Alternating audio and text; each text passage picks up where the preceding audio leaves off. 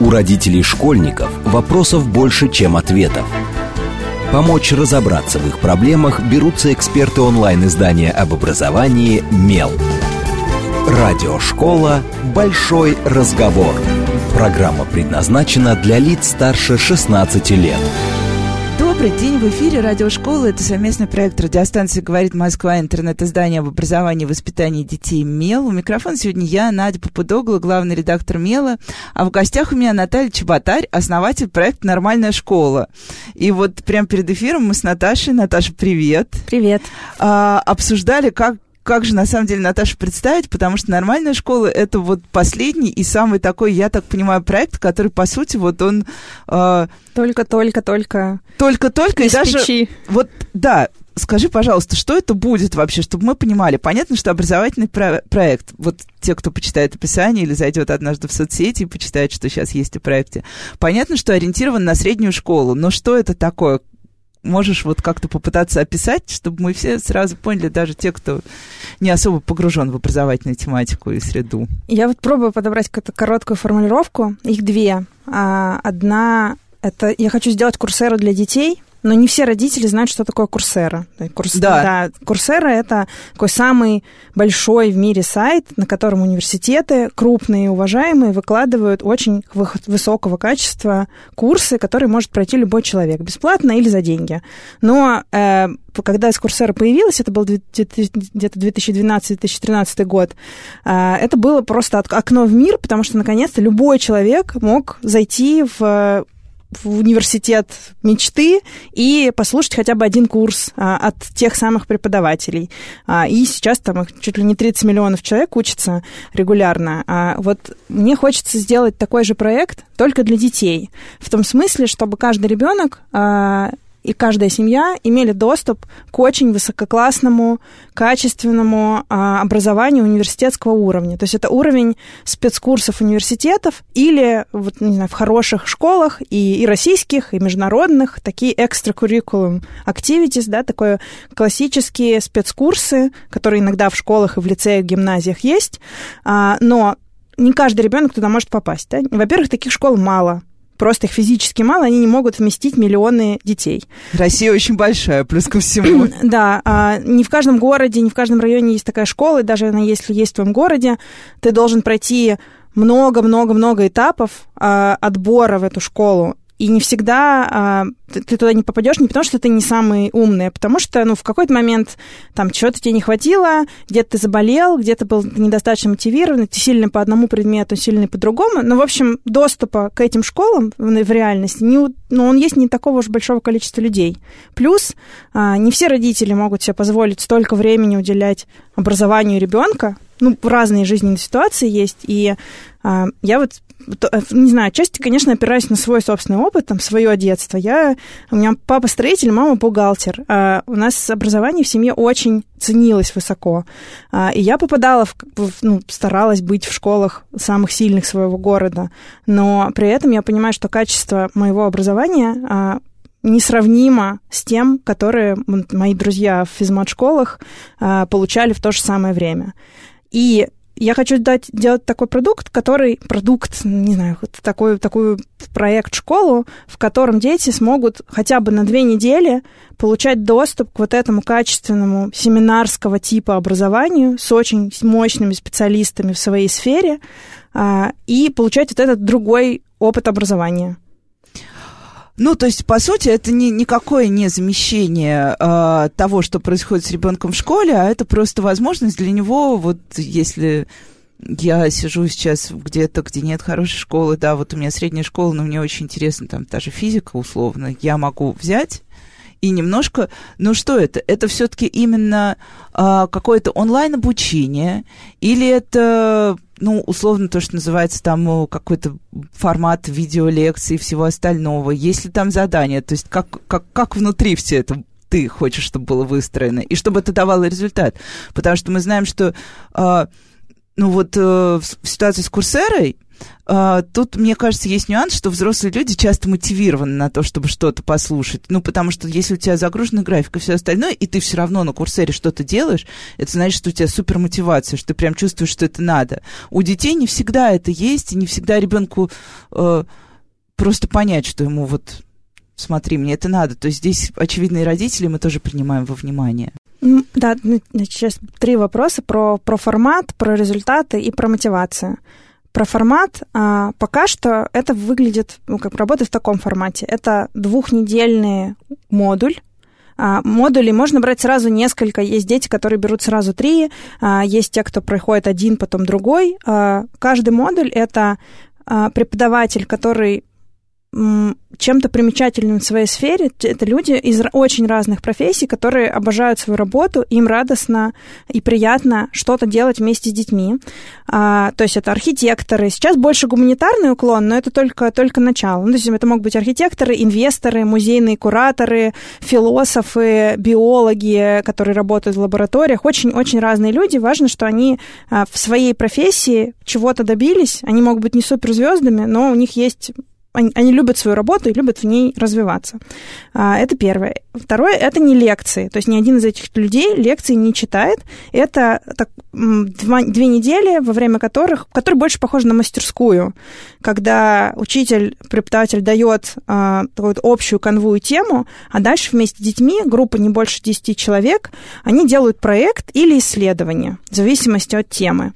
А, на первое занятие, оно такое более, там, больше знакомства и погружения в тематику, а дальше а, дети потихонечку начинают маленькими-маленькими шагами делать свои самостоятельные работы и в группе их обсуждать. Большую часть времени на встречах происходит обсуждение, как и в живом хорошем образовании. Почему это онлайн? Потому что, опять же, вывести таких преподавателей в офлайн, организовать помещение, со, все сопоставить графики, сколько времени кому нужно доехать. Это все усложняет процесс, и на самом деле доступ э, к такому образованию, опять же, он уменьшается, да, сколько мы сможем в офлайне таких мест сделать. Опять они будут только в Москве. Сейчас у нас были дети из Магнитогорска, из Челябинска, из Краснодара, у которых такого нет, и они могут в этом, в этом поучаствовать. А, то есть две недели в, в итоге ребенок делает проект или проводит какое-то собственное исследование под руководством куратора а, очень разного уровня, получается, а, результаты итоговые. У нас есть пример, когда вот на, на, вы, на модуле про выставки с куратором девочка сделала свою выставку так же, как и все, а потом ее мама совершенно случайно через несколько недель сказала, а вот Саша, она сейчас переходит приходит в новую школу, она в своей новой школе договорилась, что ее выставка пройдет в этой школе вживую вот 1 сентября. Ну, это замечательный результат, по-моему. А, что, что происходит да, в результате? Сам, сам по себе этот формат, вообще в целом задача у школы, как мы их себя ставим, научить думать, читать, писать, говорить, планировать и заботиться о себе. Такие шесть навыков кажется, что они такие очень расплывчатые. Да, очень общие. А, и, конечно, невозможно сказать, запишите вашего ребенка на модуль на две недели, и он будет думать, да, или у него вырастет мотивация, потому что нет способов измерения ни мотивации, ни качества мысли. Ну, нет таких э, градусников, которые международных, э, мне, мне, например, это очень важно, поскольку я исследованиями тоже много занимаюсь, э, нет такого способа это оценить. Больше это похоже на спорт. Либо ты даешь этот опыт своему, да, своему организму, своему, своему мозгу, ты находишься в этой среде, ты делаешь сам это исследование, со временем, а, у кого-то раньше, у кого-то позже, а, привычка вырабатывается, или есть опыт так, вообще такого, такой работы. У многих детей, в принципе, нет опыта ни как бы, реализации каких-то современных проектов, а, ни общения со взрослым человеком из области культуры, у которого просто другое качество речи. Ну, большая часть учителей и директоров школ, даже в Москве, я, наверное, первый раз скажу что-то не очень лицеприятное про учителей, но качество речи очень низкое, говорят очень плохо, а, формулируют мысли очень таким бюрократическим языком. Это ну, по многим-многим причинам, но в целом а, у ребенка, который ходит в обычную школу, вот, в которой нет кандидатов наук, которые преподают, а у него, конечно, его качество среды и культуры вокруг него, культуры мысли, культуры речи совершенно другое. Вот даже эти две недели погружения, они с другого качества взрослыми, работая с ними над другими задачами, это уже, это уже хорошо. Это ну, такое как бы абстрактная история. Если говорить более конкретно, а, нам родители говорят в итоге, мы сейчас обучили около 80 детей, а, родители говорят, у моего ребенка выросла мотивация. Я не могу сказать, что наша школа обещает повысить мотивацию, но это бред просто. Но ров... первое, что говорят родители, говорят это. Я, я сама не знаю, даже с исследовательской точки зрения, как, как к этому относиться, как это формулировать, но похоже, что ну, все, все, все исследования про то, как работает мозг, про как формируется мотивация, они во многом а, говорят о том, что чтобы появилась мотивация, у человека должен, должен быть выбор. Он должен сам выбрать, что он будет делать, он должен сам себе какую-то маленькую поставить цель, и в этот момент у него начинает зарождаться мотивация мы в, э, в, в этих модулях, ну не только мы, на самом деле много где, в университетах, в хороших школах, а, этот выбор тоже ребенку дают, относятся к нему как к взрослому, дают ему какие-то посильные самостоятельные работы, а, и потихоньку ребенок втягивается в то, что он что-то делает сам. Ну и э, сразу хочется тоже, вот я, я сижу и выбираю, какой бы вопрос задать, но я, да, опять, я вечно цепляюсь, знаешь, к, к слову проект и себя всегда ругаю. Но ты сказала это словосочетание «современный проект». Давай mm-hmm. вот попробуем понять, что все-таки такое качественный современный проект. Потому что мы, я в этой студии, вот тут слово проект произносится практически каждый эфир, и каждый раз мне очень интересно, потому что каждый раз я слышу совершенно разные э, мнение о том, как же должен выглядеть проект, что внутри этого слова. Ну, это как раз, кстати, вот про шаблонность речи. Мы настолько выхолащиваем какие-то вещи, что, которые мы часто произносим, там, проект, э, я не знаю, 4К, 12К, э, эмоциональный интеллект, что в итоге это превращается все в какую-то пустоту. Вот что внутри современного проекта? А, опять же, это два аспекта. Я несколько раз употребила слово проект как а, как синоним слову компания или бизнес, а, потому что да. нельзя сказать школа, потому что школа, у, у нее есть лицензия на образовательную деятельность, у нее есть здание, у нее есть программа, они идут год, да, если ну, ты говоришь школа, это тоже вводит в заблуждение. Когда ты говоришь проект, проект более живая форма, внутри которой он может быть онлайновый, офлайновый, про что знаешь, угодно. Все проект нормальная школа тоже, знаешь, как-то глобально вводит в заблуждение. А, вводить в заблуждение совершенно не хочется, но вот в в сфере, не знаю, бизнеса, предпринимательства, социального предпринимательства, да, мыслит проектами. Даже государство у нас мыслит национальными проектами. То есть это какое-то, а, какая-то, есть очень конкретная цель, есть конкретное время, и дальше ресурсы под эту цель подстраиваются, чтобы ее там, Ну, определенная внутренняя какая-то алгоритмика, да. да. Это одна история. Есть там формальное определение того, что это такое. Ну, в целом, взрослые люди, кажется, уже все сталкиваются с, с проектами в своей работе очень разными. Если говорить про учебный проект, тут э, все запутанней, потому что, с одной стороны, э, преподаватели говорят, проект, что вы нам рассказываете про проекты? Мы про проекты все знаем. Мы там с 50-х годов проектами занимаемся. А что вы нам тут как, продвигаете какие-то вообще западные ценности и так далее? А, но смысл проекта в школе, а, что у него у проекта нет заранее известного результата. То есть есть цель какая-то, ты эту цель формируешь, там, хочешь сделать что-то, неважно, это инженерный проект или гуманитарный, а, есть какая-то цель, но как он именно будет выглядеть, что получится, ты не знаешь. И в школе это очень трудно реализуется. Потому что, вот, допустим, мы готовим конкурс инженерных проектов. А, если неизвестно, что получится, то может получиться плохо. И конкурс может не получиться в Может итоге. получиться кривой проект, он будет некрасиво, он, там, ребенок проведет исследование, а, спланирует все, пройдет все шаги, а эксперимент выйдет неудачным. Или у него, он там придумает, как изобретет что-нибудь, да, и дальше это криво-косо склеит. А школа это выставляет. Школа не может себе позволить выйти, ну, об этом преподаватель тоже часто говорят, школа не может вынести а, на суд общественности недоделанный проект. Поэтому вся школа и родители работают на то, чтобы сделать за ребенка... Над совершенным проектом. Да, вот эту красоту в виде какого-то конкретного продукта, что убивает вообще всю, ну, всю идею. А, или, например, ну, это как, как с кружками по робототехнике, да, кружки по робототехнике, которые должны развивать инженерное мышление, в итоге занимаются сборкой лего по шаблонам. У нас как бы у всех в конце робот будет уметь объезжать препятствия. Вот мы как бы замечательно поучились. Смысл, смысл проектов и исследований в том, что ты не знаешь, что получится в конце, и пока ты ребенка или взрослого не погрузишь в это состояние, когда ты, не знаю, ты запускаешь бизнес, ты не знаешь, у тебя получится или не получится.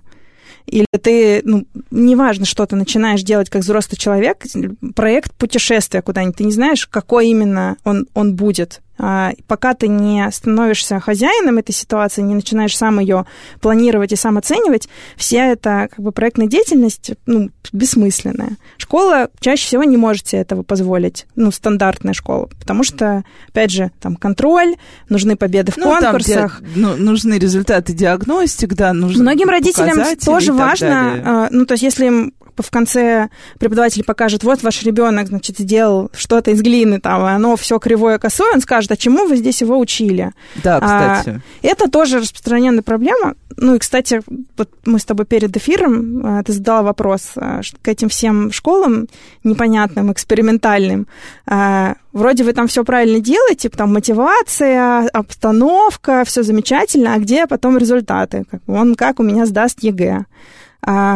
Дилемма очень тяжелая. А, и пока что я, я так понимаю, что мне, я бы сама своего ребенка в экспериментальную школу не отдала, вот full time. Вот да, знаешь, меня тоже... Это страшно. Меня, например, сейчас спрашивают, а почему ваш ребенок ходит в госшколу? Я говорю, ну потому что мне вот мне страшно, я, я работаю, я не успею контролировать все, что с ним будет происходить. А, и плюс ко всему, ну тоже мы прекрасно знаем, как много проектов в сфере образования начинались ярко и классно. Это были и частные школы и какие-то именно вот такие вот более короткие дистанции, и все заканчивалось тоже и разочарованиями, и... Ну, тут, собственно, мне кажется, без этого бы ничего не происходило бы вообще, было бы совсем болото. Но для тебя вот и для людей, которые вот у вас в нормальной школе, что для вас результат именно? Как вы для себя оцениваете? Для нас результат то, что дети проводят это самостоятельное исследование, проводят, а, ну, создают этот собственный продукт, будь там выставка, опять, ну, исследования, какой-нибудь, если, если, если это модуль по инвестициям или по банковскому делу, то они создают свой проект инвестиций, они сами создают документы. У нас был модуль про стихи, мы не знали, смогут ли дети на самом деле писать стихи, но это такая с ума сойти просто, это, это же творческий процесс. А у нас с преподавателем были споры, он просто топал ногой и говорил, у нас тут не литературный какой-то институт, Шарашкина контора, чтобы мы, значит, давали инструмент для написания стихов. Да никогда такого не будет. А, но через анализ стихов через анализ каких-то приемов, которые там были использованы, через там некоторые задания, которые мы даем детям, чтобы они в целом поняли, что они могут писать сами что-то, кроме сочинений и рефератов, потому что больше никаких ну, форматов... Кроме палки селедки. Да, кроме, кроме этого ничего в как бы в школе никаких других форматов нет, да, и если ты не сумасшедший блогер, то, ну, так, в общем-то, никто и не пишет. А вот дать возможность детям писать свои мысли своими словами, а потом из них собирать что-то похожее на стихи по, по ощущениям и разговаривать в этот момент взрослым, а, и так, чтобы этот взрослый, он еще и тебя слушает, да, он, он слушает тебя до конца. У нас бывают моменты на занятиях, когда несколько минут преподаватели, дети молчат. Преподаватель задал какой-то вопрос. Молчание, никто не отвечает. Вот я, например, не могу преподавать, мне не хватает терпения. Я вообще это не очень дело люблю, больше организатор. Но именно молчание преподавателя позволяет какому-то из детей начать потихонечку говорить, робко формулировать свои мысли. Там, он до середины вроде бы договорил, потом мысль потерял, преподаватель молчит, ждет, ребенок начал снова, и вот пока он не закончит свою мысль формулировать, урок дальше не пойдет.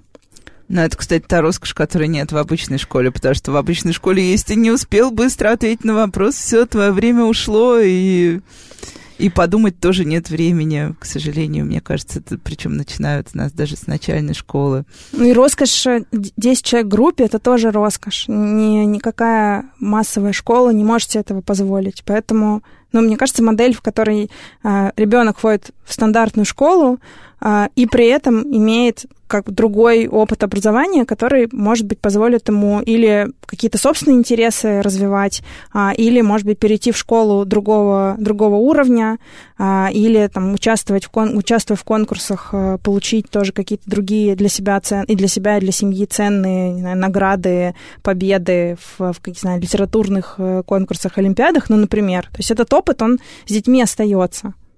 Слушай, ну а все-таки я спрошу еще про такую э, визуальную результативность. Я думаю, ты прекрасно помнишь это по Яндекс учебнику. Всем очень важно, чтобы был какой-то ну вот курсоры, кстати, тоже, они ожидают сертификат, uh-huh. э, грамоту, ну, в общем, неважно. Вот чего-то такого родители от вас ждали, вот когда вы начали сейчас работать?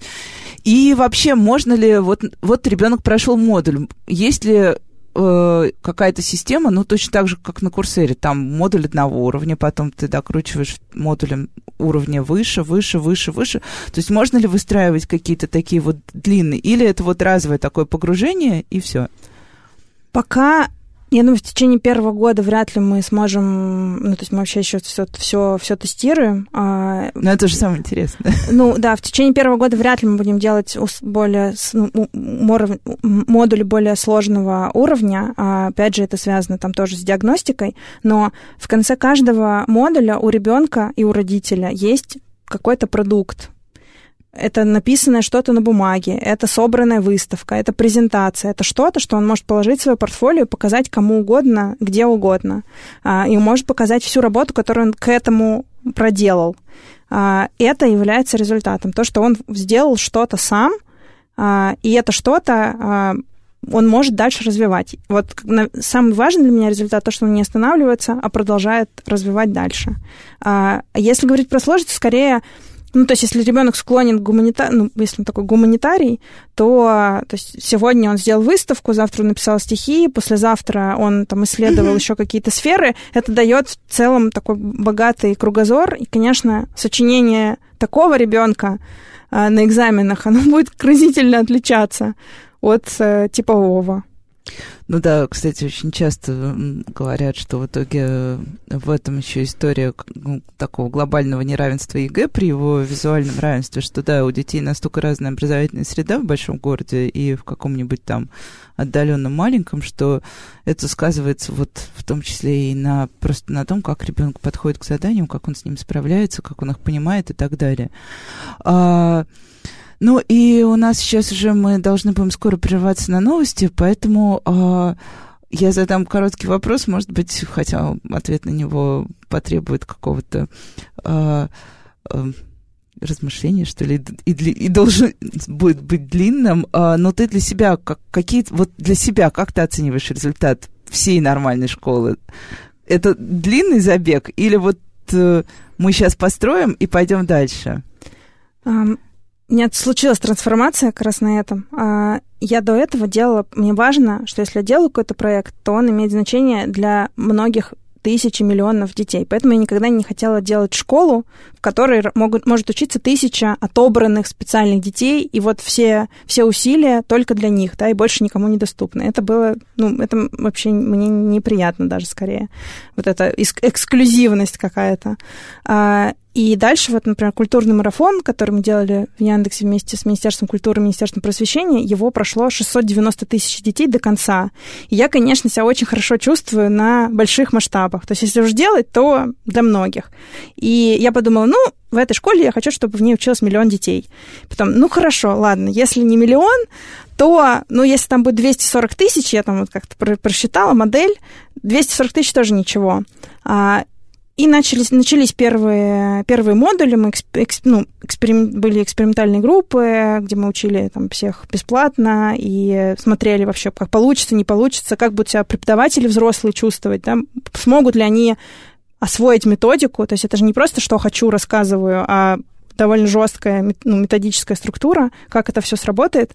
В итоге я смотрела занятия, и в какие-то моменты я, правда, у меня слезы наворачивались на глаза, когда я видела, что вдруг ребенок, который был до этого какой-то безучастный, говорит, я понял, что через стихи я могу быть абсолютно свободен, что свобода творчества в искусстве, она позволяет мне быть кем угодно.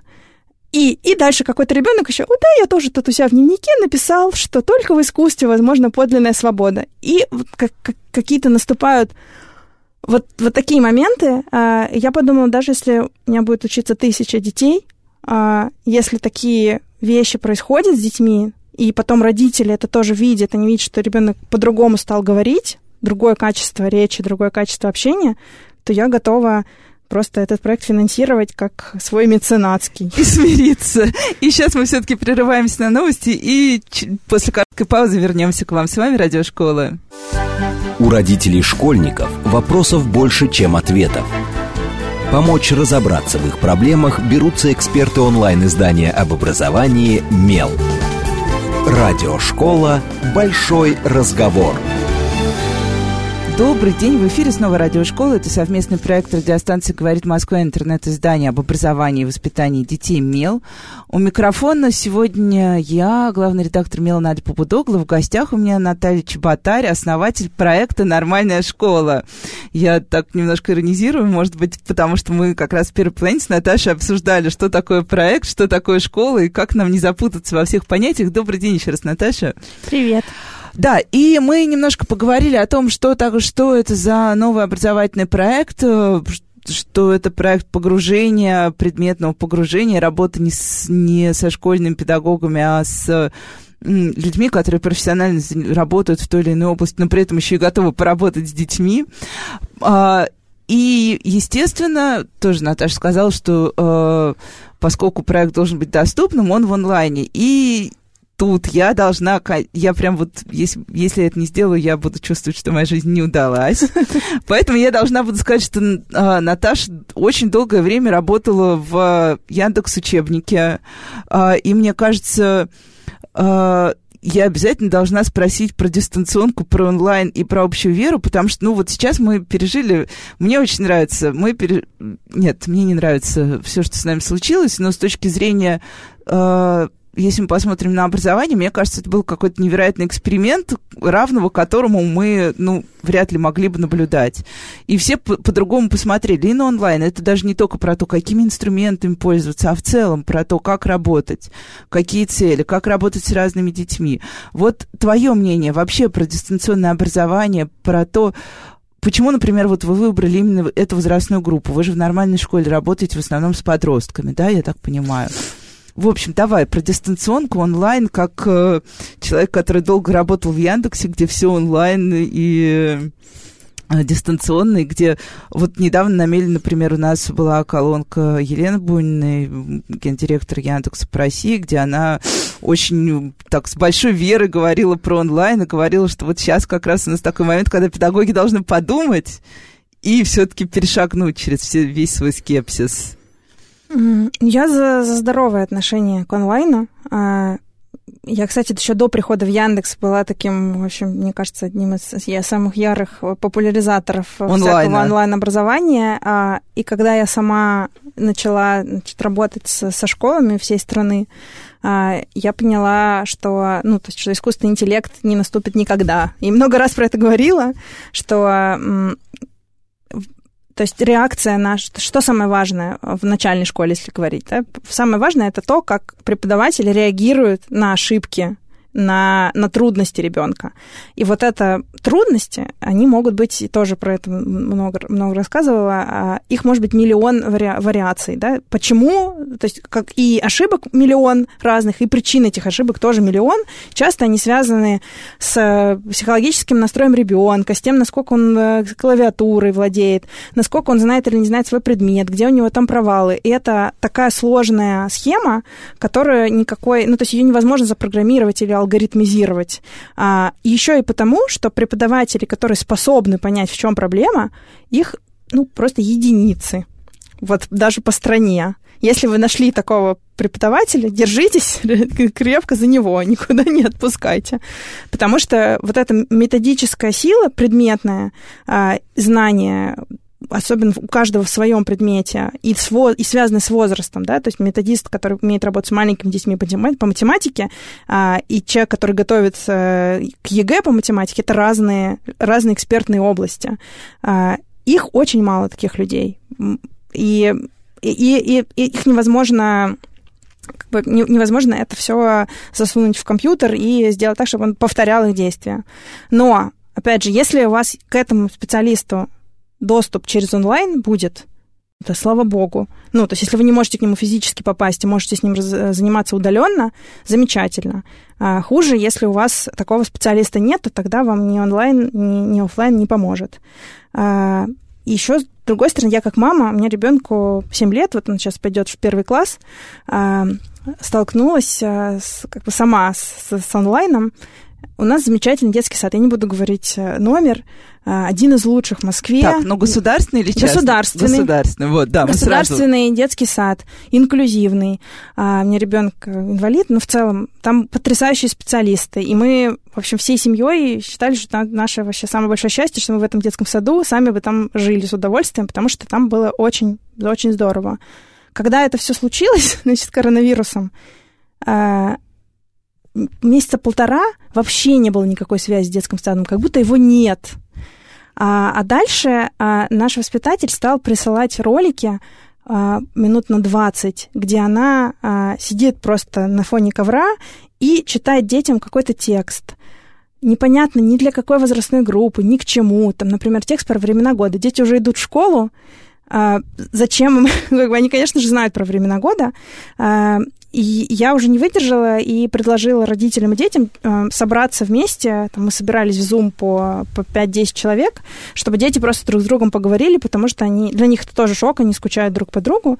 Но в целом детский сад так и не нашел способа в онлайне хоть что-то сделать для детей. Хотя можно было, опять же, собирать их в небольших группах, а, с ними о чем-то поговорить, как они вообще себя чувствуют, как это они переживают. Да Важно просто, разговаривать. Да, просто встретиться и поговорить Просто спросить, как бы. у них дела. Больше ничего не надо, да, мы не ждем какие-то какие образовательные программы, а, и даже все там намеки родителей и уже конкретные рекомендации на методичке, как и что можно делать в онлайне, в каком формате, а, никакого результата не возымели. А, поэтому это вопрос желания а, и понимания целей. Да? Если преподаватель ставит перед собой цель работать с социальным, социально-эмоциональным интеллектом детей, да, ну, это сложно сформулировано, но э, если у него есть такая цель помочь детям, то он найдет способ, да, и использует онлайн как, как, какой-нибудь, да. Если такой цели нет, то ее и в офлайне нет.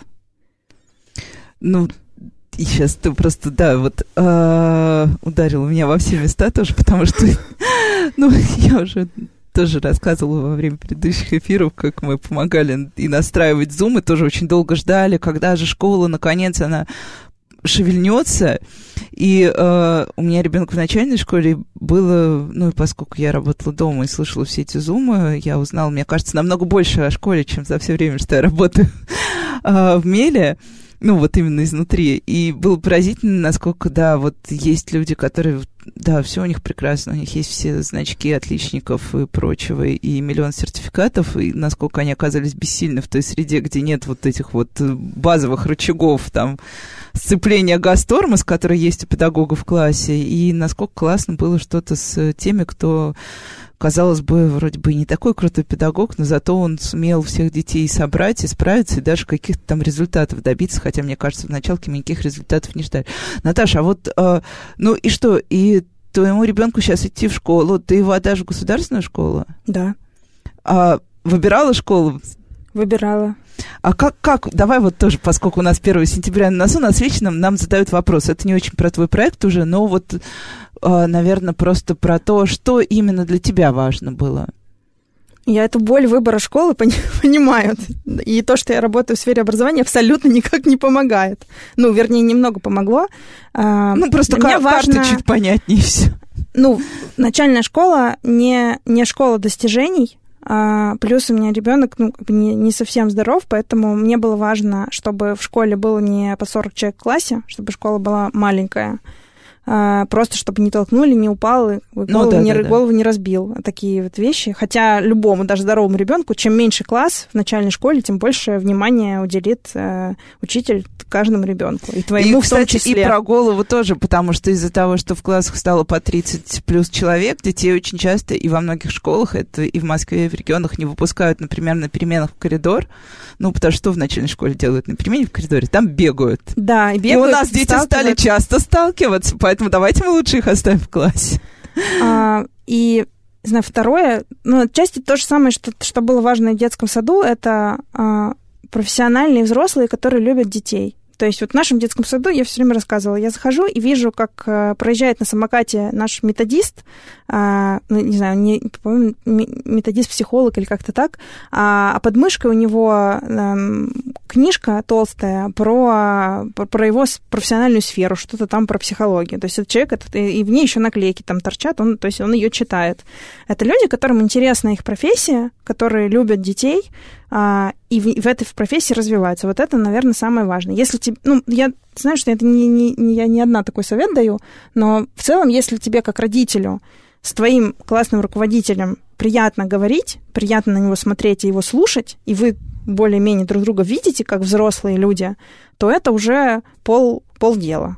Может быть, и все дело, ну, если говорить про, про начальную школу. Главное, чтобы там не отбили, не отбили желание учиться. Это правда очень важно.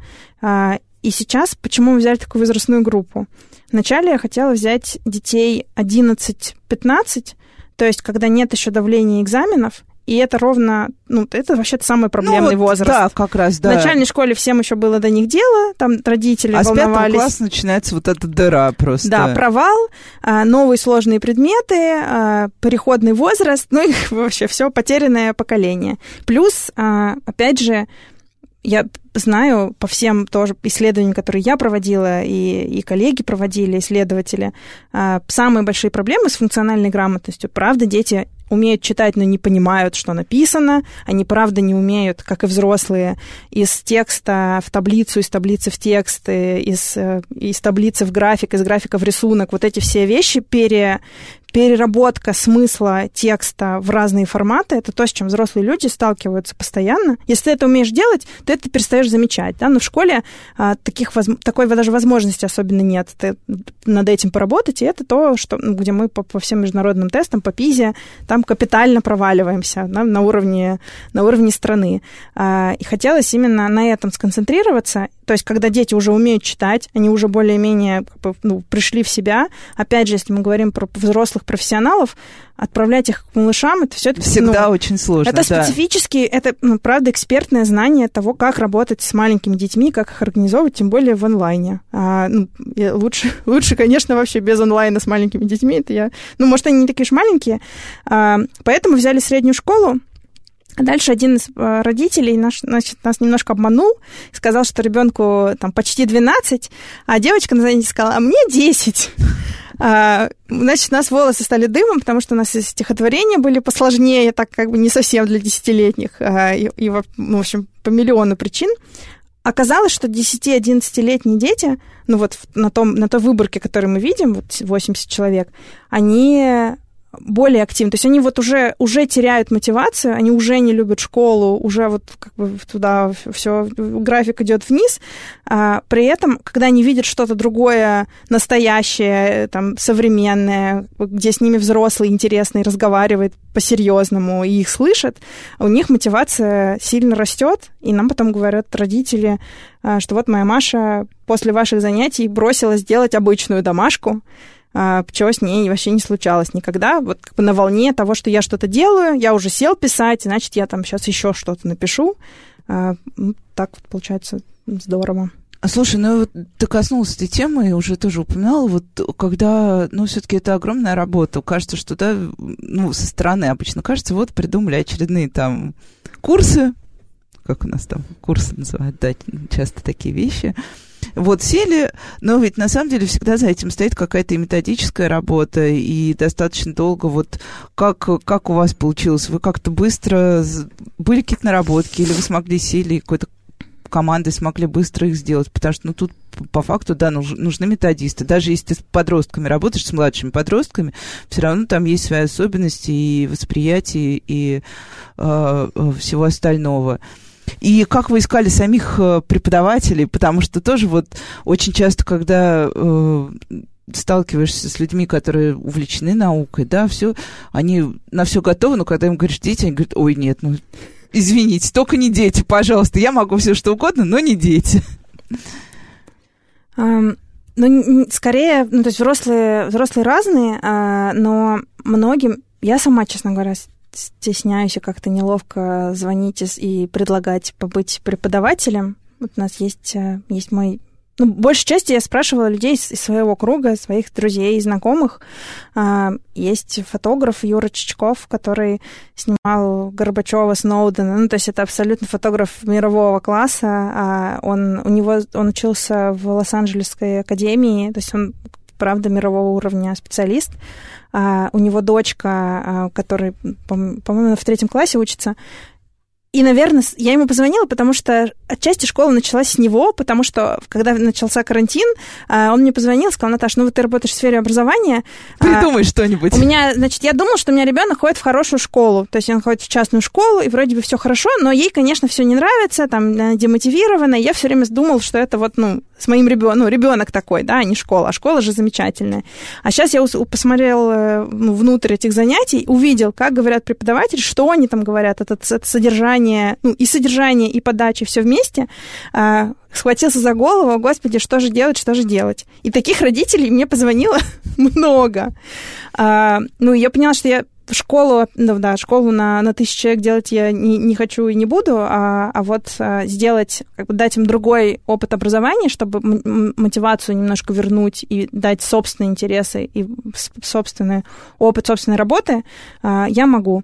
А, и когда я ему позвонила, и уже, уже после открытия школы и спросила, не хочешь, ну, как бы, было ли бы тебе интересно, там, не знаю, раз в несколько месяцев э, проводить там такой двухнедельный модуль для детей, который, да, у тебя требуется инвестиция твоего времени в разработку ну, методическую этого модуля, но дальше время от времени, когда у тебя есть там свободное время между твоими делами, ты мог бы иногда проводить эти занятия.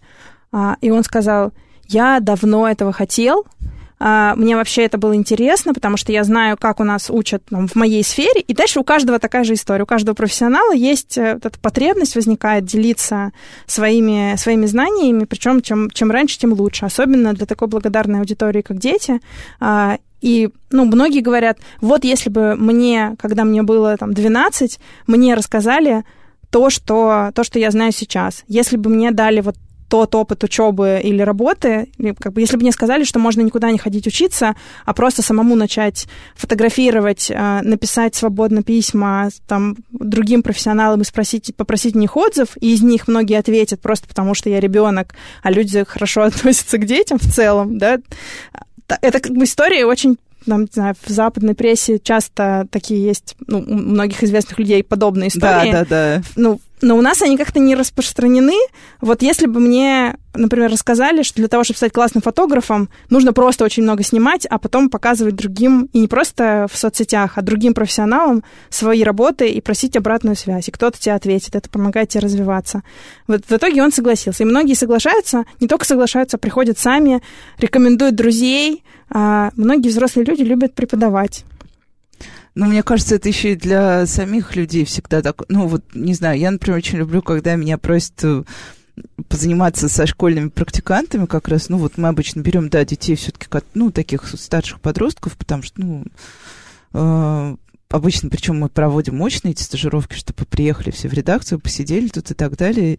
И для вот меня, и мне кажется, для большинства моих коллег это всегда такой очень хороший отрезвляющий опыт всего, что ты делаешь, потому что э, приходят дети и говорят тебе совершенно иные вещи. Да мы даже к дети у нас есть, у нас есть большой спор вообще, как называть наших подростков, потому что подростки какое-то корявое слово такое, ну вот очень, ну не знаю, для меня оно еще какое-то очень такое физиологичное, вот подростковый период, и все, сразу поехали. Студенты. Дети не назовешь, потому что, ну, как бы они явно не малыши, они многие взрослее половины моей редакции а, в каких-то вещах, и мы всегда путаемся в формулировках. Но слушай, вот 80 человек отучились, есть уже понимание, что что-то не получилось? Про получилось я...